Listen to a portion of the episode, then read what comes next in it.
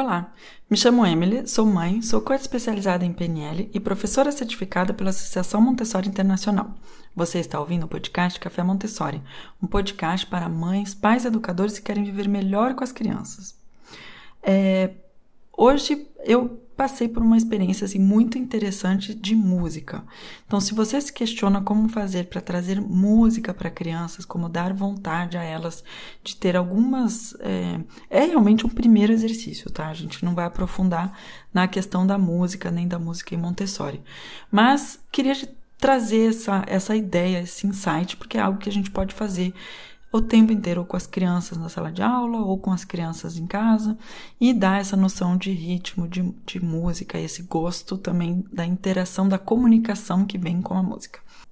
Ah, vamos lá, o que estava acontecendo na sala de aula logo antes do. Uh, uma vez que as crianças terminaram de comer, elas esperam, elas aguardam para poder descer. E para descer, brincar embaixo no pátio, elas descem duas a duas.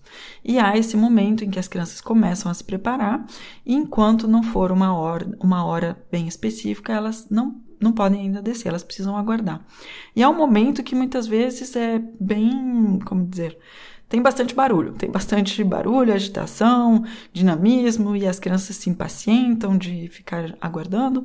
Então, eu me encontrei hoje nessa situação em que estava com as 30 crianças em frente de mim, aguardando para descer, com alguns, algumas discussões, alguns começando alguns conflitos, e me veio essa ideia de trabalhar o ritmo com elas.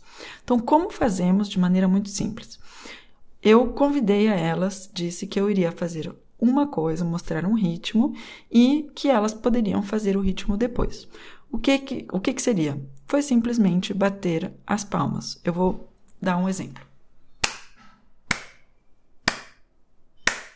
Não sei se o áudio ficou muito bom, mas batemos palmas com o mesmo ritmo quatro vezes. Então eu bati palma, olhei para as crianças e falei: Vamos lá, agora é a vez de vocês. Aí elas, algumas começaram, não todas, né? Muito bom. Fazemos um segundo exercício. Então, começamos com o mesmo ritmo, mas a gente varia um pouquinho. A gente pode colocar ou duas batidas num espaço de tempo, ou então um silêncio. Então, vou te dar um exemplo de como pode ficar um exercício assim. Então, as crianças entenderam uma palma, duas palmas, uma próxima à outra, três palmas, quatro palmas. Então, é o número de palmas por um tempo específico. Ou pode ser o silêncio. Então, por exemplo. Pronto, no, na terceiro, no terceiro espaço fizemos um silêncio. E foi assim que as crianças começaram então a fazer uma série de exercícios é, rítmicos, digamos, e estavam completamente concentradas no que, no que estávamos fazendo para é, dar a visão geral. Eu também estava tão concentrada que nem vi que já era hora para elas de descer, que todas as outras crianças das outras classes já tinham descido. Fazia alguns minutos, né? Não, também não ficamos muito tempo.